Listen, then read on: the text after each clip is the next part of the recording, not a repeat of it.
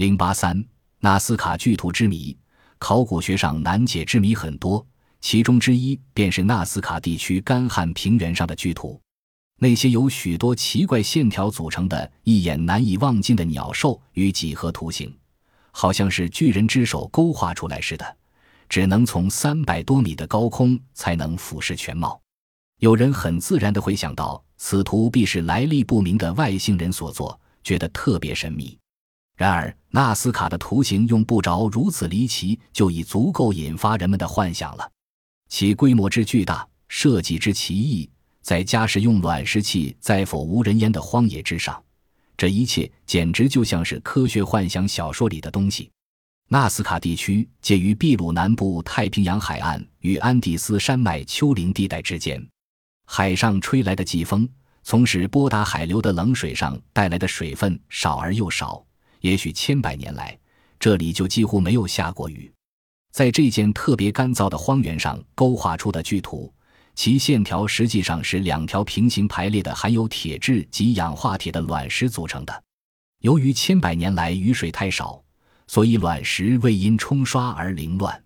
早在16世纪中叶，西班牙史学家谢萨达莱昂就曾对纳斯卡临近沙漠一些地区的奇怪记号发生过兴趣。但是，直到1941年，这些古怪的图形才引起美国人保罗科索克的重视。他曾从空中细查过这片枯干的平原，自称发现了世界上最大的天文书籍。其后，德国数学家玛利亚·赖歇展开了长达三十年之久的研究工作。他在荒原上纵横蹙来，认出了数百个三角形、四边形或梯形跑道，以及一百多个巨大的鸟兽及植物等图形。这一切至今仍保持完整、清晰可见。这些巨大图形分布在辽阔平坦的荒原上，或是连续不断的直贯一个狭长高地，或是跨越干涸河床环绕着的陆岛深沟，占地面积约二百平方千米。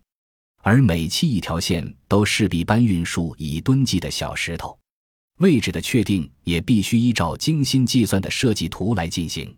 在砌线时，则借助春桩拉绳，以保持线条的笔直。有些春柱的残存部分已被发现，并用碳十四测定其年代约在公元五百年。为了响应玛利亚赖谢的呼吁，秘鲁政府现时已禁止游人步行或驾车通过该地。观光客可从路旁的一座 GFBA 十一望塔俯视部分图形。科学家们希望能借此把哥伦布前的美洲历史中极其引人入胜的一章保存下来。尽管这一奥秘直到今天仍然没有揭开。